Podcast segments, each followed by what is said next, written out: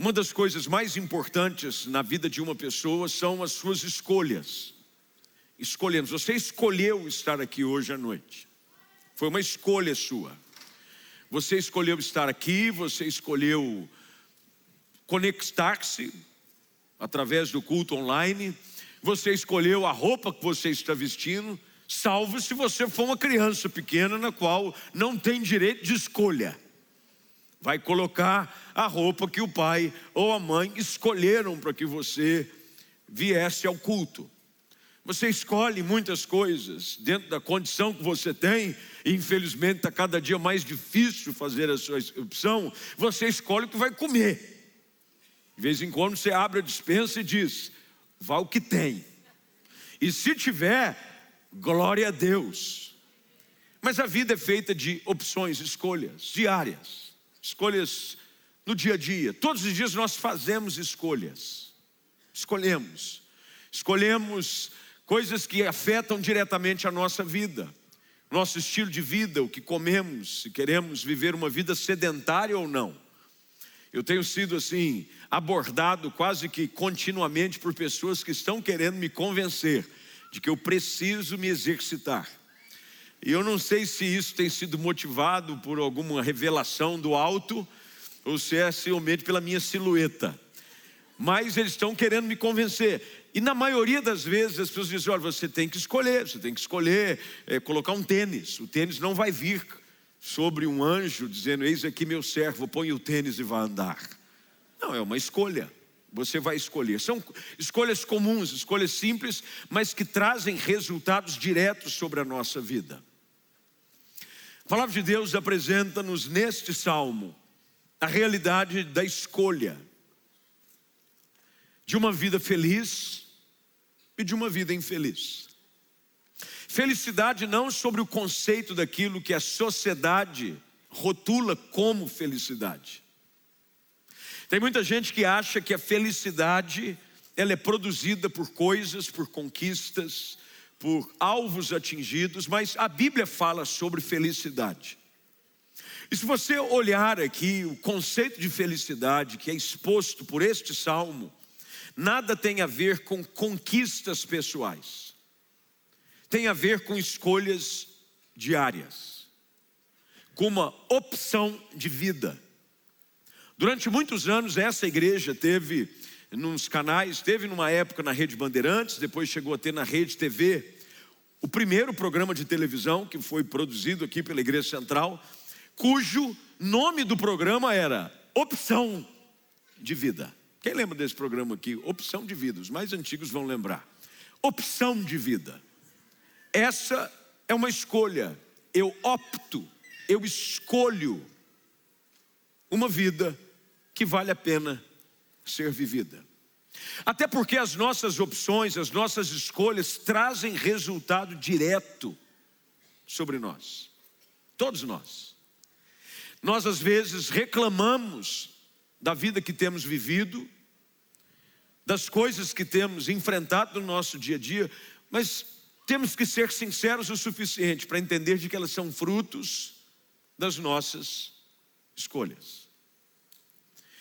O salmista fala sobre essa felicidade. Alguns textos e algumas versões usam a expressão bem-aventurado. É a mesma expressão que Jesus usa ao pregar no Sermão da Montanha. Mateus capítulo 5, Aliás, são esses três capítulos que compõem o sermão, Mateus 5, 6 e 7. Jesus começa exatamente falando sobre felicidade. Bem-aventurado é aquele, bem-aventurado é o homem, e bem-aventurança, traduzido de uma linguagem mais simples e comum, como é a opção da nova versão transformadora, significa feliz.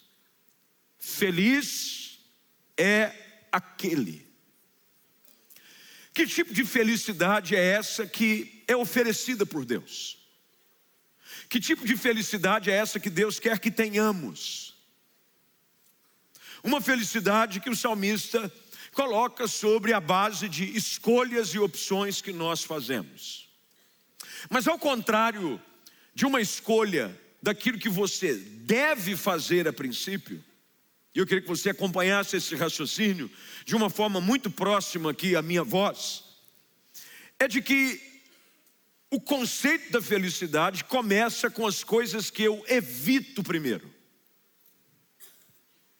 Eu evito algumas coisas para que eu possa optar por outras coisas. Dizem por aí de que o inimigo do ótimo é o bom. O inimigo do melhor é o bom. Portanto, se para você dizer sim para o melhor, primeiro você tem que dizer não para o não. São escolhas que nós fazemos primeiro e entendemos qual é a base e o que ela produz na nossa vida. Portanto, o salmista diz, e como eu solicitei você que o fizesse, mantenha a sua Bíblia aberta, ele diz: Feliz é aquele. O conceito de felicidade, segundo a palavra de Deus, é formado sobre esse fundamento. O fundamento de uma vida feliz. É aquele que não segue o conselho dos perversos.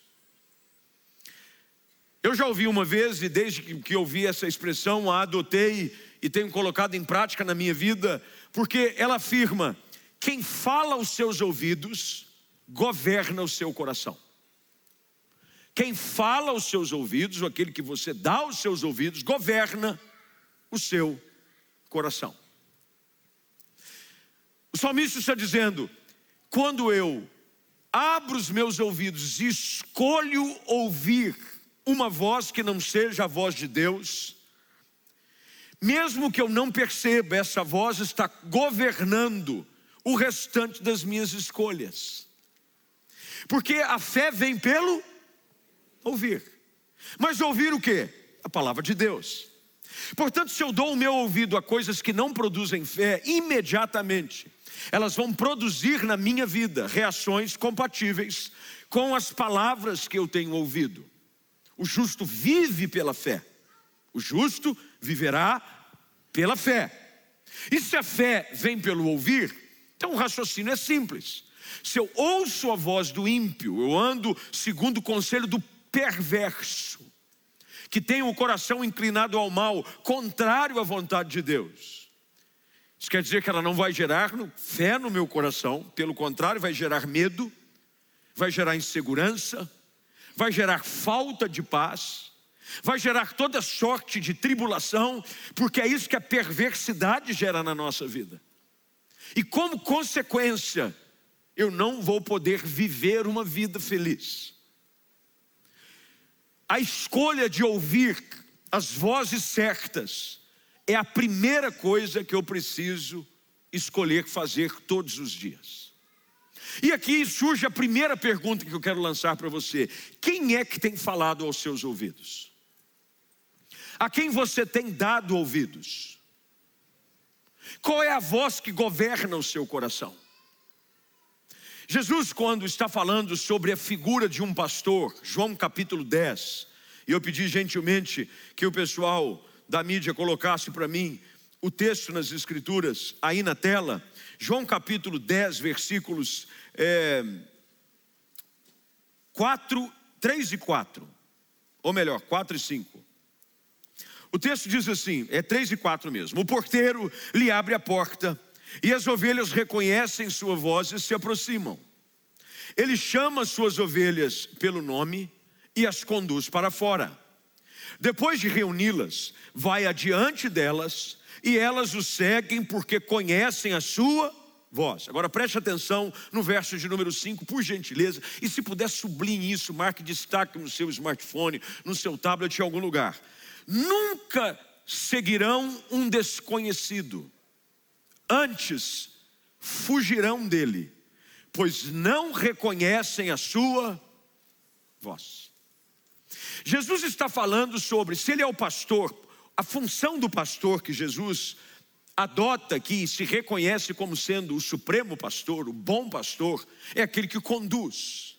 Ele quer nos conduzir a um caminho de felicidade, Ele quer nos conduzir a uma vida plena, Ele quer nos conduzir no conceito daquilo que o salmista diz do Salmo 1, que é alguém feliz, mas ele está dizendo: isso só é possível quando os teus ouvidos estão atentos à minha voz.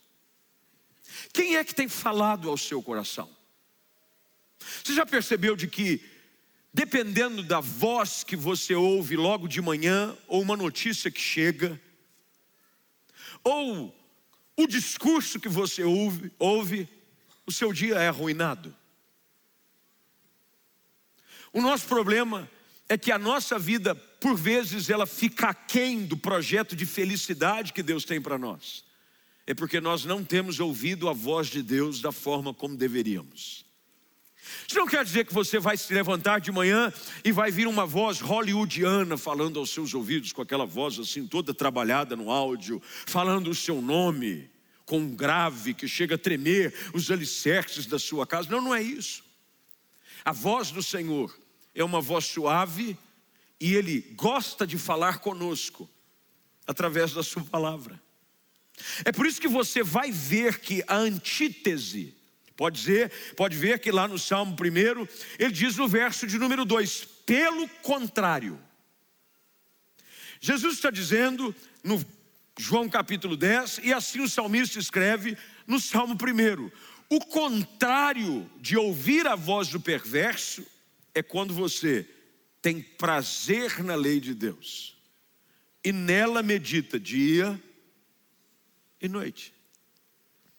Eu não sei quantos são daquela época, hoje está ficando cada vez mais assim, fora de moda, fora de hábito, ouvir estações de rádio. Eu, por exemplo, não ouço, raramente eu ouço uma estação de rádio. Eu gostei muito de ouvir, eu me lembro das rádios antigamente, aonde você era a única forma de você ouvir as músicas que você gostava. E as rádios mais antigas eram definidas pelo seu estilo rádios com músicas mais é, clássicas. Tinha uma rádio aqui em Campinas, eu me lembro qual era, mas era uma rádio que acho que era cultura. Tocava clássico o dia inteiro. Se você quisesse ouvir Bach, Beethoven, Tchaikovsky, você colocava lá o dia inteiro.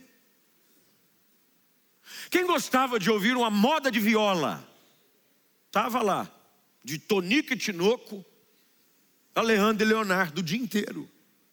Para quem gostava de ouvir uma música um pouco mais assim, estilo rock and roll, as rádios eram categorizadas pelos aquilo que elas ofereciam no seu estilo musical. Não sei quando se lembra daquela época em que você é, ainda parece que tem esses negócios. Eu achava o máximo, eu, eu me divertia e ria quando dizia assim, fulano do bairro tal envia uma música para Beltrana do bairro X. E aí começava a música em inglês e a tradução. Quem lembra dessa época e fala a verdade? Você mandou, Deus está me mostrando que você mandou uma música para alguém. Fulano, manda essa música agora.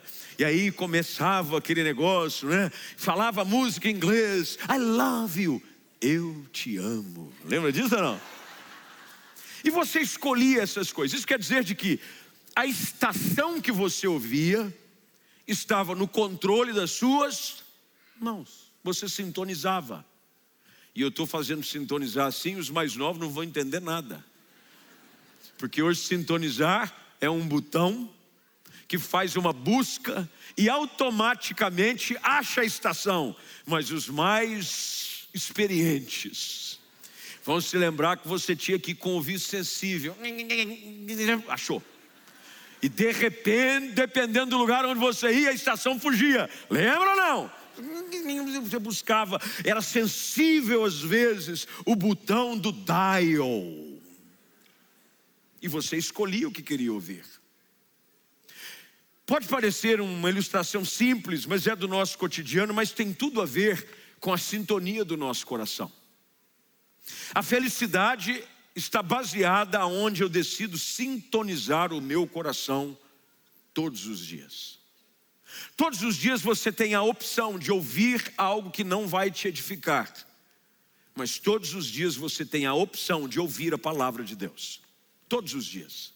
Todos os dias você tem, como o salmista diz, a opção, escolha de não se deter no caminho dos pecadores. Todos os dias. Todos os dias, quando você sai de casa, quando você vai para o trabalho, você vai para a faculdade, muita gente aqui em época de faculdade, na época que eu digo em fase de faculdade, gente em escola.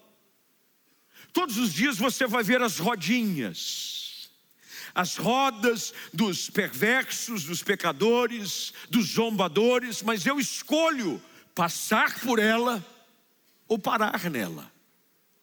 Eu escolho o tipo de conversa, porque aqui há dois tipos de influência: a voz que eu ouço, no sentido espiritual, que vem de Deus diretamente através da Sua palavra, ou do diabo, por uma série de circunstâncias, mas também pela roda que eu escolho frequentar.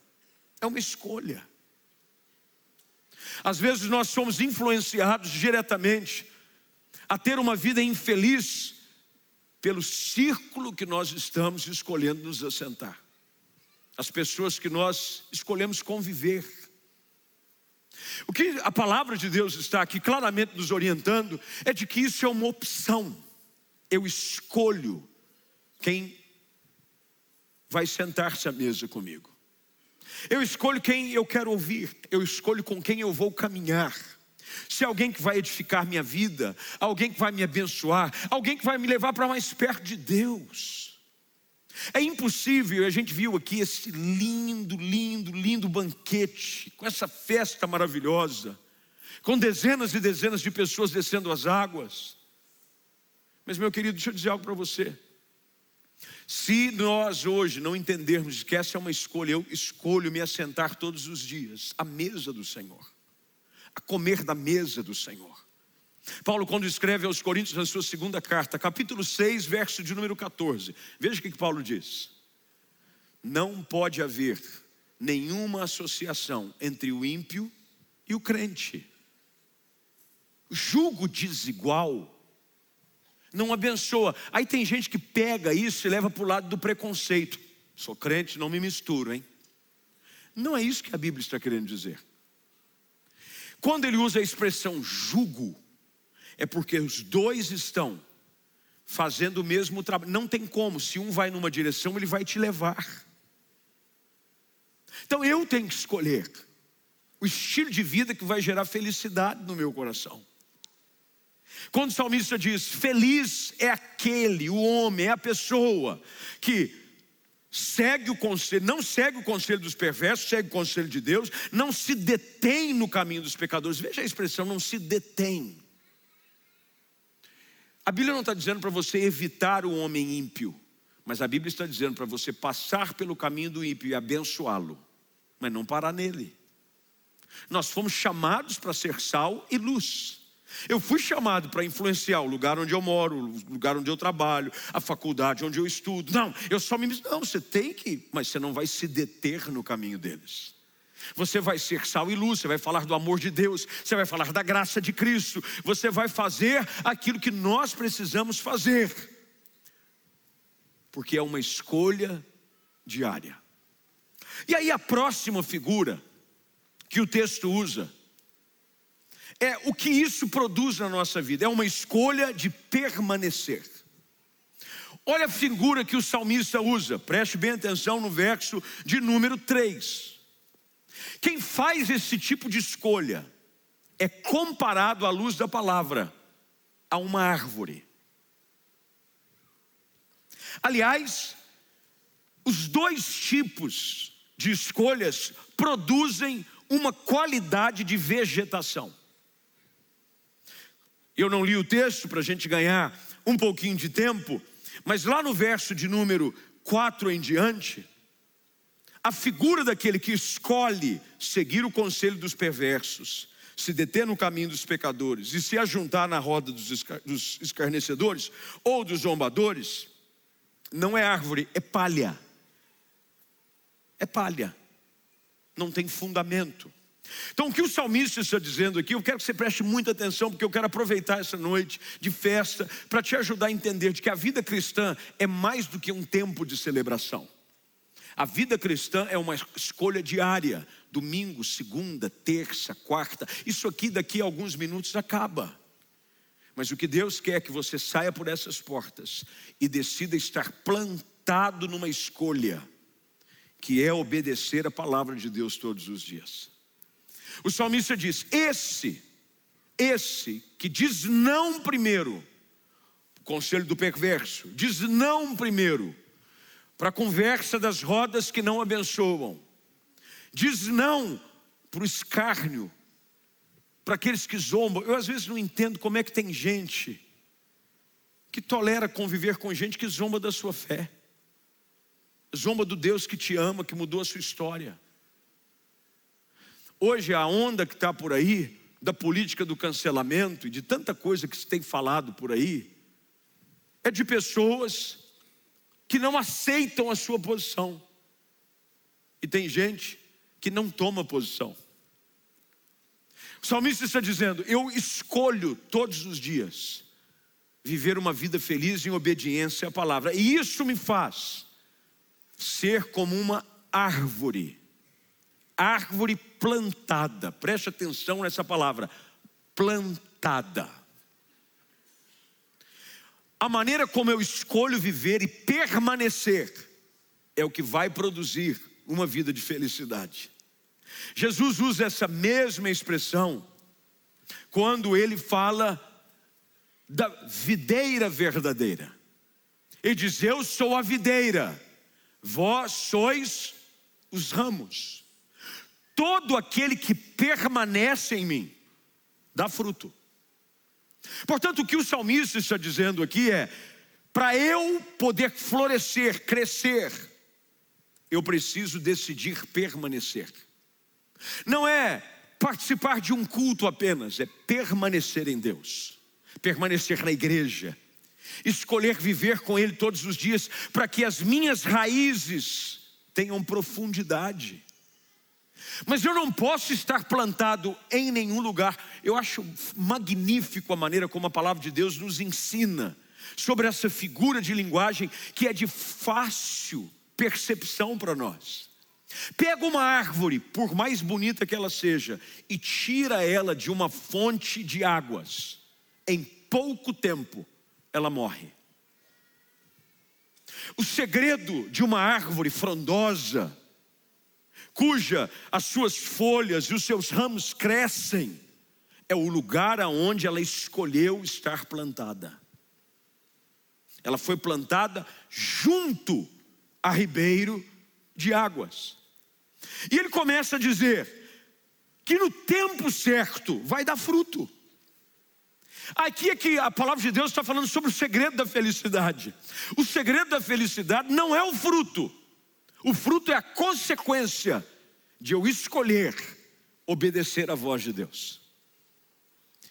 Nós cantávamos antigamente, era muito comum dizer assim: por onde eu for, acho que era do Toque no Altar, que depois virou trazendo a arca, diz assim: por onde eu for, a tua bênção me seguirá.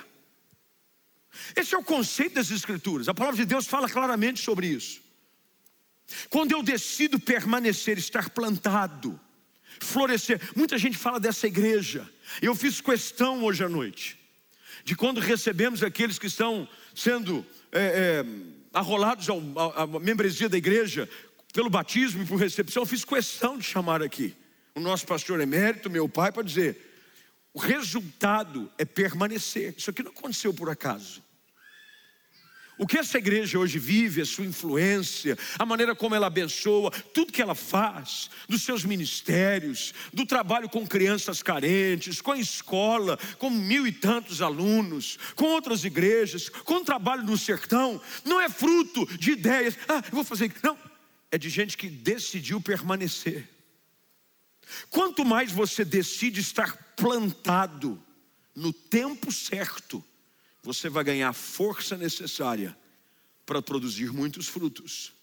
Nenhuma árvore que não tem o seu caule, a sua estrutura forte o suficiente, aguenta muitos frutos. Não aguenta. É por isso que tem gente que diz assim: aquilo ali dá pouco fruto, às vezes ele dá um, um frutinho, mas ele não aguenta mais, porque a estrutura dele não é forte. Quanto mais você decide permanecer em Deus, o resultado da sua escolha hoje vai produzir frutos no tempo certo. Agora, olha que coisa interessante que o salmista diz, preste bem atenção. Ele diz assim: as folhas nunca murcham. Quando que as folhas murcham?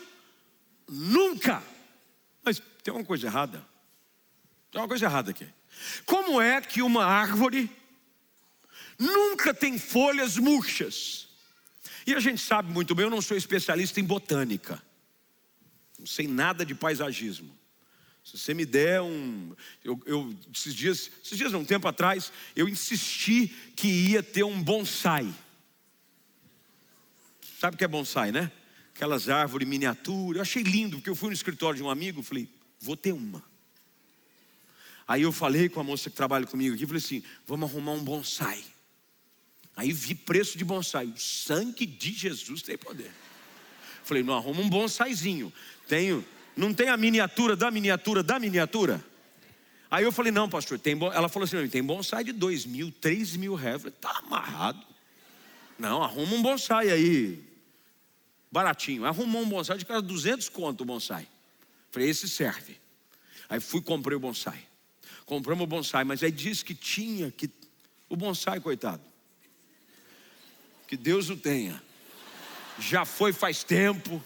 O pessoal viu, o pessoal aqui da igreja até tentou me ajudar. Ai, pastor, a gente tem que levar, ele tem uma, uma, um momento certo para tomar sol, tem a quantidade de água, tem que. Esqueci, coloquei. Aliás, na minha sala, a pastora Patrícia esses dias foi lá porque eu pedi para mudar uma coisa na entrada. Ela notou, falou, pastor, não tem um verde na sala. Não tem, porque não sobrevive. Tem que ela falou, vamos arrumar um artificial. A esse. Então eu não sou especialista em botânica, mas de uma coisa eu sei. As árvores, qualquer tipo de vegetação, ela está sujeita às estações do ano. Eu morei um tempo fora do país. E alguns países onde as estações são definidas, você percebe claramente a mutação da árvore de acordo com as estações do ano.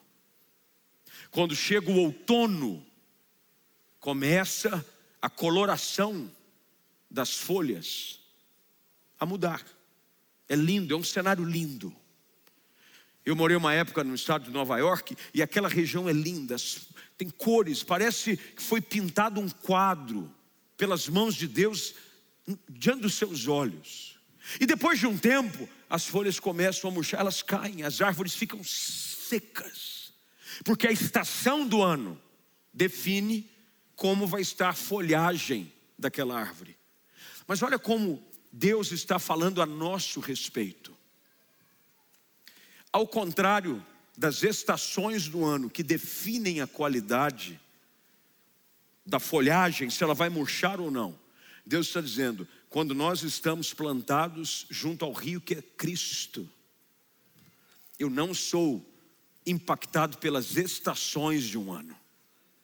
Deus está dizendo: não importa o que vai acontecer, está frio lá fora, se é inverno, se a estação não está propícia, porque nós não temos a nossa fonte das circunstâncias. E tem gente que às vezes a sua felicidade ela é transitória. Se o ambiente é favorável, as folhagens dele são verdes. Se o tempo que ele está enfrentando é um tempo positivo, ah, sua copa de árvore é frondosa. Mas se vem um tempo difícil, ele é o primeiro a esmorecer. Por quê? Porque ele não está enraizado junto à fonte que jamais seca, que é Cristo. Quando a palavra de Deus está falando sobre essa escolha de estar plantado ele está dizendo que eu e você somos chamados a ouvir a voz de Deus e segui-la todos os dias. Ela nutre o meu coração, os nutrientes necessários para que no tempo certo eu frutifique, os nutrientes necessários para que eu não seja abatido pelas estações da vida, vêm por uma escolha que eu faço todos os dias, de estar plantado junto ao rio de Deus. Tem uma história, eu ouvi um tempo atrás, e eu quero dizer para vocês e contar da maneira como eu ouvi. Havia dois advogados e eles estavam prestes a embarcar, eles tinham um compromisso numa cidade é, que ficava numa distância razoável, cerca de uma hora e tanto de avião. E eles atrasaram um pouco para o embarque. E o embarque aconteceu, eles não conseguiram embarcar. E eles estavam preocupados porque era uma responsabilidade grande, era algo que eles iam representar o seu cliente, iam assinar um contrato importante, algo desse gênero. E eles ficaram preocupados e foram até ali a região, viu? Não tem nenhum voo saindo, não tem nada acontecendo. E havia um senhor que estava ali no saguão do aeroporto, era um aeroporto pequeno, e disse assim: Olha, eu tenho um avião, eu posso fazer um preço baratinho para vocês e eu levo vocês até a cidade que vocês precisam chegar. Fique tranquilo. Um olhou para o outro, advogado, bem, pior que está, não fica. Vamos lá, pagaram um homem, foram até o hangar e viram um avião. Era um avião modesto, mas seguro aparentemente. Entraram no avião, começaram a taxiar. Um deles falou: Rapaz, que corra tudo bem. Nós nunca vimos esse homem, não sabemos nem se ele sabe pilotar direito. Quando levantou o voo, o, o, o piloto disse assim: Olha, eu esqueci de dizer para vocês, quando a gente estava lá embaixo. Quando começa assim é porque já não vai dar coisa boa. É que eu tenho só um tipo de problema. Quando eu pego assim um voo com muitas nuvens, eu passo mal. Os dois disseram assim: Mas como assim? É, então, eu, eu piloto, mas tem que ser um céu assim, porque eu fico enjoado, eu fico tão enjoado que eu desmaio. Começou o voo, de repente, uma formação de nuvens na frente. Um advogado olhou para o e disse: O sangue de Jesus tem poder. Desvia essas nuvens, só para orar, mas não teve jeito. A rota do voo havia sido estabelecida, os dois entraram junto com aquele piloto no meio das nuvens, o piloto começou a passar mal. De repente, ele apaga o piloto, desmaia. Um dos advogados, desesperado, vai e tenta falar com o rádio. Alô, estamos aqui, o piloto desmaiou. Como assim o piloto desmaiou? Desmaiou. E ele percebeu que ele estava falando, não era com uma torre de nenhum aeroporto próximo, era de um avião que estava voando na proximidade de onde ele estava. Diz, me conta o que está acontecendo. O que está acontecendo é isso. Nós pagamos aqui um táxi aéreo, mas não sabemos que o piloto tem medo de nuvem. E ele apagou. E eu nunca pilotei um avião, não sei nada de aviação, nada. E o rapaz que estava num outro jato, era um Boeing comercial, disse: Olha, faça o seguinte, eu sei que você não está me vendo, mas eu vou pedir só uma coisa você vai ficar atento à minha voz. Você não está vendo nada. Eu sei que é uma situação insegura, mas se você ficar atento à minha voz, aquilo que eu vou dizer para você fazer, nós vamos tentar aterrizar o seu avião. Eu vou tentar manter a minha aeronave próximo da sua, porque se distanciar muito, você vai perder o contato. Então eles foram voando. Ali chegaram próximo da torre de comando de um aeroporto. Ele disse: Muito bem, agora você vai conectar-se à estação tal para ouvir a voz do controle da torre. E aí ele foi, conectou-se e falou: Mas eu não entendo nada, ainda está no meio das nuvens, e o piloto ainda está desmaiado. Eu falei: Olha, não tem problema, eu só vou pedir uma coisa: fique atento à minha voz. Você não está enxergando nada, eu vou pedir para você pegar e levantar um pouco o bico do avião, porque você não está vendo, mas tem uma montanha na sua frente. Super tranquilo. Não, não entre em pânico. Apenas mantenha atento, a, ouvido a minha voz. O pânico vai querer tomar conta, você vai entrar em desespero, mas mantenha os ouvidos abertos à minha voz.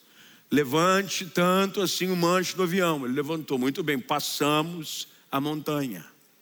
Agora você vai seguir atentamente a minha voz. Ele começou a seguir de repente, vê o aeroporto à sua frente. Você está vendo a pista? Estou vendo, muito bem, você vai fazer isso, isso, aquilo outro. E seguindo a orientação da voz da torre de comando, por um milagre, ele consegue aterrizar o avião. Isso pode parecer uma história absurda, mas por incrível que pareça, aconteceu recentemente. Uma pessoa que estava vindo, aconteceu agora, se você for na internet procurar, diz assim: passageiro aterriza o avião porque o piloto passou mal. Ele desceu, conseguiu aterrizar o seu avião. Quando ele aterriza, já pálido, e o piloto desmaiado. Chama, ele desce e fala assim: Viu, eu, eu, milagre, eu consegui aterrizar. Quando ele desce, a primeira coisa que ele faz é dizer: Eu preciso saber quem é a pessoa que, com a sua voz, me guiou durante todo esse período onde eu não sabia o que fazer nem como chegar. Aí ele foi, levaram até a torre de comando. E quando chegou lá, ele viu aquele rapaz, era um, um rapaz de uns 50 anos, um rapaz. Ele deu um abraço nele e disse assim: Obrigado, porque com a sua voz você conduziu a minha vida e a salvou. Essa história eu ouvi, mas ela tem muito a ver com aquilo que Cristo faz conosco. A voz do nosso Senhor, através da Sua palavra, precisa ser ouvida e não duvidada durante a jornada. Às vezes a gente está assim numa turbulência e nós não sabemos o que fazer, porque o piloto que apagou fomos nós mesmos. Nós não sabemos o que fazer. A gente acha que sabia e de repente vem uma turbulência ou vem um tipo de situação que nos faz perder o controle. E é nessa hora que a gente tem que ouvir a voz de Cristo e confiadamente dizer: apenas mantenha os ouvidos atentos à minha voz, eu vou conduzi-lo, eu vou fazê-lo chegar no lugar seguro. Você vai chegar no lugar aonde eu quero levá-lo, mas você precisa ficar atento à minha voz. Qual a escolha que você tem feito todos os dias? Você tem escolhido ouvir a voz de Deus? Ou será que quando termina um culto desse, a primeira voz que você ouve é a que vai definir a sua vida, como vai ser o seu dia, como vai ser a sua semana. É a voz de alguém que você para e assenta-se à roda e muda o seu coração. Você veio, sai de um culto como esse, dizendo: Eu vou andar com Cristo. Mas vem uma voz e rouba a sua atenção, você se distrai. Lembre-se da ilustração. A preocupação do comando daquela torre era: não se distraia em nenhum momento. O segredo é continuar ouvindo a minha voz, não importa o que aconteça. Deus tem um plano perfeito para nós. Deus tem sonhos para a nossa vida. Mas você sabe qual é o nosso problema? O seu e o meu, muitas vezes. É que nós permitimos que outras vozes assumam o comando do nosso coração e a gente se perde. E por vezes a gente faz com que o nosso voo vire uma tragédia. Quando Deus tem o poder de pegar na nossa mão e nos levar. Isaías 41 afirma: Não temas, porque eu sou contigo. Eu te conduzo. Eu te tomo pela tua mão direita e te levo ao lugar que eu tenho sonhado para você. Qual é a voz que você tem ouvido? A quem você quer dar o controle do seu coração? Não só num culto como esse, não só através de uma transmissão como essa que você está acompanhando, mas quando a semana começar, terça, quarta, quinta, a felicidade não é algo distante que Deus tem para você, mas é algo real, que depende de uma escolha diária todos os dias eu decido andar com Deus, porque o que Ele tem para mim, ninguém mais pode oferecer.